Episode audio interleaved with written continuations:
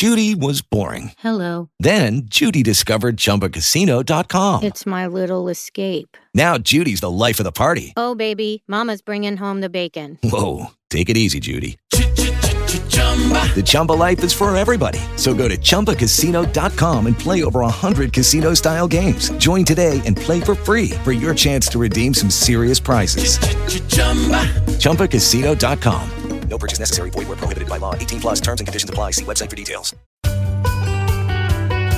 Continuamos con Al Campo en Caracol Radio. Muchas veces me han dicho que una finca, por pequeña que sea, debe tener como mínimo un par de perros, quizás eh, un caballo, alguna vaca si hay el espacio suficiente, que no falte el cerdito que haya muchas gallinas y por supuesto que no falten los gatos. ¿Y por qué los gatos? Es lo que vamos a averiguar enseguida en el campo de Caracol Radio, la importancia de tener gatos en una finca, la importancia de tener gatos en el agro y por qué no también hablar algo sobre los gatos como mascotas. Hemos invitado al doctor Santiago Henao Villegas, es docente de medicina veterinaria y zootecnia, de la Universidad CES en Medellín, en el departamento de Antioquia. Doctor Henao Villegas, gracias por atendernos esta mañana en el campo de Caracol Radio. Muy buenos días. Muy buenos días, Luis Enrique, a usted y a todos los oyentes. Es un gusto siempre escucharlo y bueno, y ahora ser parte de este programa, una maravilla. Nos agrada mucho que nos escuche y que esté esta mañana con nosotros.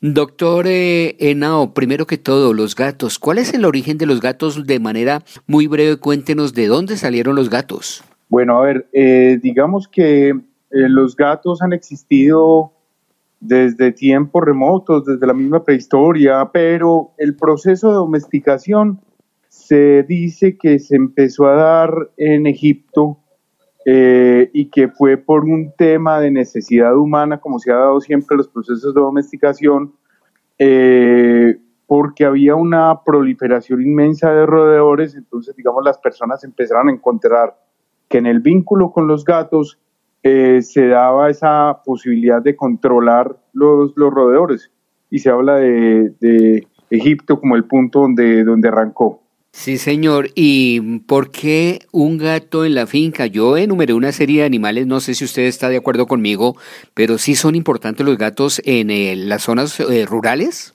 Sí, a ver, hay algo, hay algo muy importante, Luis Enrique, para todos los oyentes. Eh, si analizamos un poco cómo ha sido la evolución de la sociedad, anteriormente recordemos eh, las familias vivían en, grandes casas o en fincas, la mayoría inclusive vivían en el campo y, no podía faltar el, gato. En la medida que empezaron a migrar a las ciudades y empezaron a cambiar la dinámica, digamos que los gatos ahí ya empezaron a desaparecer un poco en la historia, pero ahora han cogido otra vez otro impulso gigante por la misma dinámica de las personas. Por ejemplo, las personas que salen eh, desde la mañana a trabajar, ven que el perro no es tan operativamente adecuado, entonces tienen un gato porque el gato se puede defender solo. Ahora, en el campo, en el campo el gato eh, va a tener también la posibilidad de acompañar al ser humano en su dinámica diaria, eh, tienen posibilidad de, de moverse con gran libertad, pero también hay que tener en cuenta el contexto.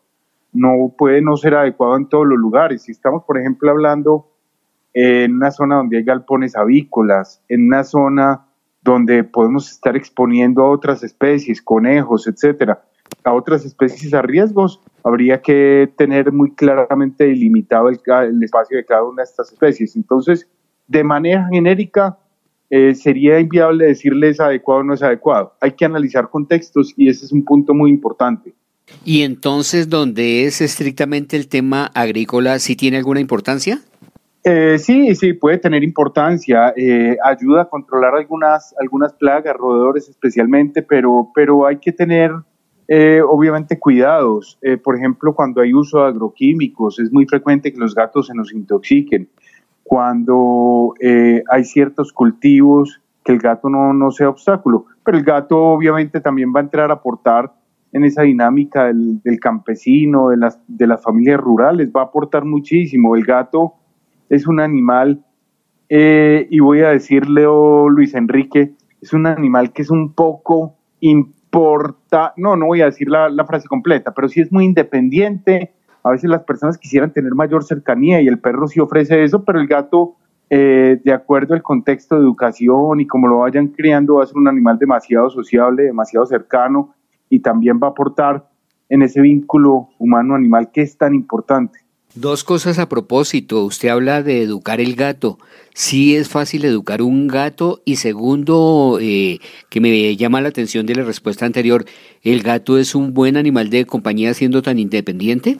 El gato es un buen animal de compañía. Los que tienen, los que tienen gato hablan maravillas.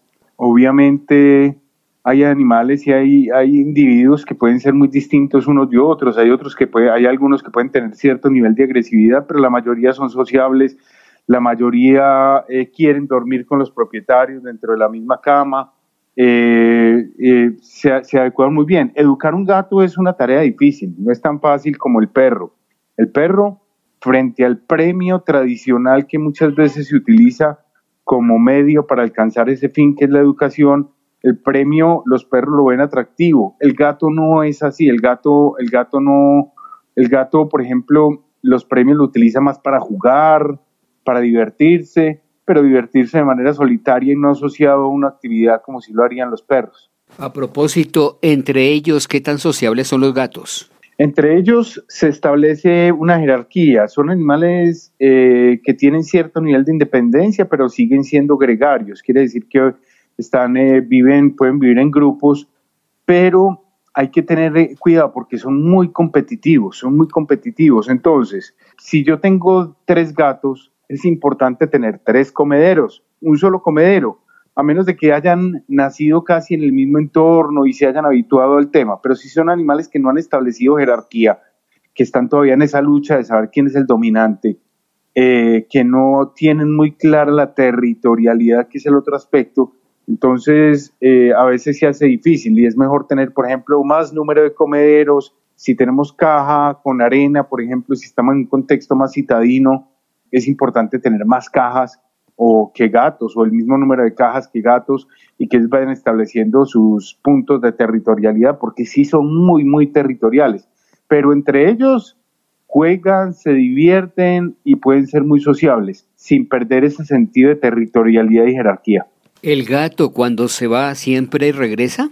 No, lastimosamente los gatos eh, tienen, pueden tener una cobertura geográfica de recorrido muy amplia y en algunas ocasiones encuentran sitios que pueden ser más atractivos para ellos y no, no siempre regresan. Eh, pero es, es, frecuente, es frecuente que los animales lleguen un poco aporreados, heridos, y hay que entender que en muchas ocasiones un gato que está entero puede ir a buscar una hembra que esté en celo eh, y eso hacer que el animal se vaya muy lejos y en algunas ocasiones no, no regresar cuando regresan, muchas veces llegan aporreados por lo que es el, el proceso de cópula entre ellos. Pero en ese sentido, Luis Enrique, creo que vale la pena recomendarle a nuestros oyentes que viven esos, en esos contextos del campo, familias rurales, que tengan gatos, pero ojalá los tengan castrados, que, que no sean reproductivamente viables. Eso va a ayudar y facilitar el control. Cuando hay una pelea, la gente dice, parecen perros y gatos. ¿Son enemigos entre sí? Eh, son muchos los videos que nos llega por redes cuando muestran animales, perros y gatos socializando, pero, pero si no hay antecedentes de contacto entre ellos, generalmente el gato puede sentirse seriamente amenazado por el, por el perro y puede entrar a agredir al, al perro si es un perro tranquilo y sumiso, puede entrar a agredirlo, o al contrario el perro también puede entrar a agredir al gato y obviamente si hay diferencia en, en tamaño de volumen corporal, probablemente el gato termine muy mal, muy mal herido o muerto. Entonces, eh, tradicionalmente sí se ha dado cierta diferencia, pero depende más del contexto educativo que hayan tenido. Hay animales que han estado en contacto, inclusive eh, gatos que han estado en contacto con pollitos, con gallinas, gatos que han estado en contacto con otras especies y perfectamente socializan, pero, pero hay, que, hay que ver cuál fue ese proceso de crecimiento, desarrollo para que se llegara a ese, a ese punto. Ya que recientemente celebramos la Noche de las Brujas del Halloween y demás, es muy eh, tradicional poner eh, las famosas brujitas al lado de gatos. ¿Qué tiene que ver la brujería y los gatos? Yo creo que hay un tema de raíz eh, muy, muy de la literatura, de los cuentos tradicionales. se ha asociado también con temas de ciertos rituales satánicos, etcétera pero hay que aclararle a la gente, y creo que esa pregunta es maravillosa, hay que aclararle a la gente que, que definitivamente no hay ningún no hay ninguna diferencia entre un gato de color, de color blanco, de color claro o manchado con el gato negro. Muchas veces se asocia el gato negro con animales que transmiten más enfermedades y para nada. Eso no, no tiene ninguna no, no tiene ninguna, no hay prevalencia de enfermedades más frecuente en gatos negros que en gatos blancos. Al contrario, los gatos negros muchas veces vienen de cruces entre diferentes especies y ese mestizaje hace que sean más resistentes a enfermedades. Un gato negro, por ejemplo. De igual manera, eh, el cáncer en la piel que le puede dar a algunos de los animales eh, por, por tener el pelaje blanco o pelaje claro, en los gatos negros no se da. Entonces hay que ver eh, al gato negro como un gato común y corriente y evitar esa estigmatización del pobre gato negro, que muchas caricaturas inclusive coinciden con, con ese tema, el gato Israel, y empieza uno a ver el, otros, otros gatos silvestres, no, no sé, son muchos los gatos que, que asocian con temas negativos generalmente. O sea que no es cierto que el gato negro sea de mala suerte. No, no tiene ninguna raíz. Las personas que viven con gato negro son felices con los gatos negros y son tan prósperos como las personas que no tienen el gato negro sino blanco. Venga, doctor Santiago Henao Villegas de la CES de Medellín, nos decía al comienzo que en eh, las fincas básicamente se ha tenido los gatos por aquello de ayudar al control de eh, roedores especialmente. En las ciudades cuando se vuelven mascotas, los gatos dejan de cazar, pierden ese instinto. No, no, el gato siempre tiene el instinto de, de cazar porque finalmente un animal de un tamaño inferior va a ser una fuente de juego, sobre todo. Más que la gente dice, no, es que el gato se va a alimentar del ratón. No, el gato lo que hace es jugar con su presa hasta que la mata. Eh, entonces es la forma como ellos, como ellos lo tienen y es muy instintivo definitivamente. Es un tema absolutamente instintivo que permanecerá en el tiempo independiente del contexto en el, que, en el que se encuentren. Si un gato que siempre está en la ciudad en una residencia absolutamente libre de roedores. Un día le ponen un roedor, seguramente él va a intentar jugar y cazarlo. Eh, es parte de su instinto de, especie, o sea, que, o sea que no se va perdiendo, no se pierde para nada. O sea que el eh, gato no se come al ratón. O sea, eh, puede haber casos en los que sí se lo comen, pero generalmente el juego termina con la muerte del ratón. Se lo ponen en la boca, lo movilizan, lo llevan de un lugar a otro pero no es eh, una fuente de alimento para el gato. El gato siempre va a preferir el concentrado que nosotros le ponemos. Y esto es muy importante, Luis Enrique, a, raíz de, la, pregunta. Eh, como los gatos que están en el contexto del campo, como es la nota que estamos, de la que estamos hablando hoy, es muy importante vacunarlos. La rabia, por ejemplo, ha sido una enfermedad muy tradicional, la leptospira. Entonces hay que mirar hay que mirar que los gatos, a pesar de que estén en el campo, igual tengan todo el ciclo de vacunación. Hay temas como el SIDA felino, etcétera, y es mejor que esto ya eh, con el apoyo de un médico veterinario de cada uno de los municipios, de los pueblos donde están las personas, se asesoren bien qué vacunas ponerles, porque eso depende de la epidemiología de la zona. Esa era precisamente la última pregunta, los cuidados que debemos dar a los gatos. Doctor Santiago Henao Villegas, usted nos habla de la vacunación para evitar este tipo de enfermedades, pero en términos generales, quien tiene gatos, ¿qué cuidados debe darle? Muy bien, eh, hay enfermedades que se comparten entre el gato y los seres humanos y en ese sentido es muy importante tener a los animales muy sanos, a los gatos muy sanos. Eh, por ejemplo, el tema de la vacunación es uno, pero también sumarle a esto la administración de antiparasitarios de manera regular. De acuerdo a la recomendación que les dé el médico veterinario o ARIAR, inclusive no siempre es el mismo antiparasitario que le deben dar. Tener en cuenta también que en los gatos se pueden alojar la tradicional pulga. Entonces, si hay pulgas en el gato, probablemente hay pulgas en el hogar y la pulga en el hogar igual puede generarnos problemas a nosotros. Eh, de igual manera, eh, estar muy pendiente de la salud general, de enfermedades en la piel, por ejemplo, que empiezan a ser un indicador de que algo malo puede estar pasando en el animal, que hay una disminución en el, sistema inmunitario. Entonces, eh, tener muy claro. Y lo otro también importante, ojalá tener algún mecanismo de identificación, un collar y una plaquita, que hoy en día hay muchas en el ámbito comercial, eh, con la cual puedan poner el nombre del gato y poner los datos de contacto del propietario. Por si un animal de estos está extraviado, o también existe la posibilidad de poner el microchip, que hay ciudades como la, la ciudad de Medellín que han implementado programas muy, muy grandes en eso desde la administración municipal para tener los animales con posibilidad de identificación y hacer trazabilidad y saber quiénes son los propietarios. ¿Y una ñapita solo concentrado o se les puede dar otras cosas de comer?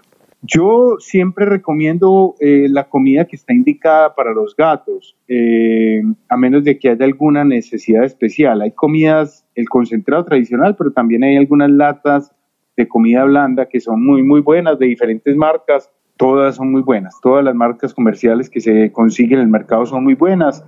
Eh, y digamos que la ventaja de dar ese tipo de alimento es que trae los requerimientos básicos del gato de acuerdo al, de acuerdo al peso, de acuerdo a la edad. No es lo mismo la comida del gato cachorro al gato adulto o del gato adulto al gato geriátrico. Entonces ahí empiezan a cambiar los requerimientos y eso trae las, las necesidades básicas. Por ejemplo, la administración, que hay gente que dice el gato come pescado, el gato come atún. Empiezan a darle muchos, muchos tipos de alimentos. Generalmente lo que hacen es desbalancear, provocar temas como obesidad y temas como el hígado graso tradicional que empieza a enfermar al gato. Pues qué rica, qué interesante el resultado de esta charla con el doctor Santiago Henao Villegas, docente de Medicina Veterinaria y Zootecnia de la Universidad CES de Medellín, sobre los gatos. ¿Usted tiene gatos, doctor? Lastimosamente tengo un perro y el perro ha sido eh, totalmente apático a los gatos. Yo tenía un conejo antes de tener el perro y casi me mata al conejo. Y en ese proceso de socialización, digamos que encontramos un sitio más adecuado para el conejo, lo tenemos en, en, la finca en Santuario, y allá está muy bien, y el perro lo tenemos en el contexto del hogar, pero, pero es un perro que es bien, bien complicadito para esa socialización, pero en mi familia sí, mi hermana, mi hermana a propósito tiene cuatro gatos, ah. y ella yo creo que es de las que quisiera seguir recogiendo y teniendo más animales gatos, porque son enamorados de la, de la, de la, del gato y de, y de las costumbres que se viven con ellos, etcétera, del comportamiento. Pues doctor Santiago Henao Villegas, qué bueno haberlo tenido esta mañana en el campo de Caracol Radio y gracias por enseñarnos tanto sobre los gatos. Un abrazo Luis Enrique y a todos los oyentes que tengan un resto de feliz día.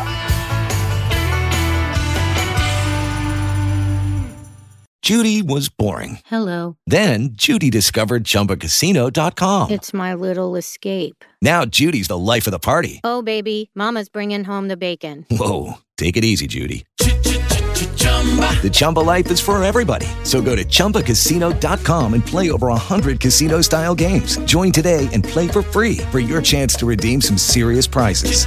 chumba ChumbaCasino.com. No purchase necessary. Void where prohibited by law. 18 plus terms and conditions apply. See website for details.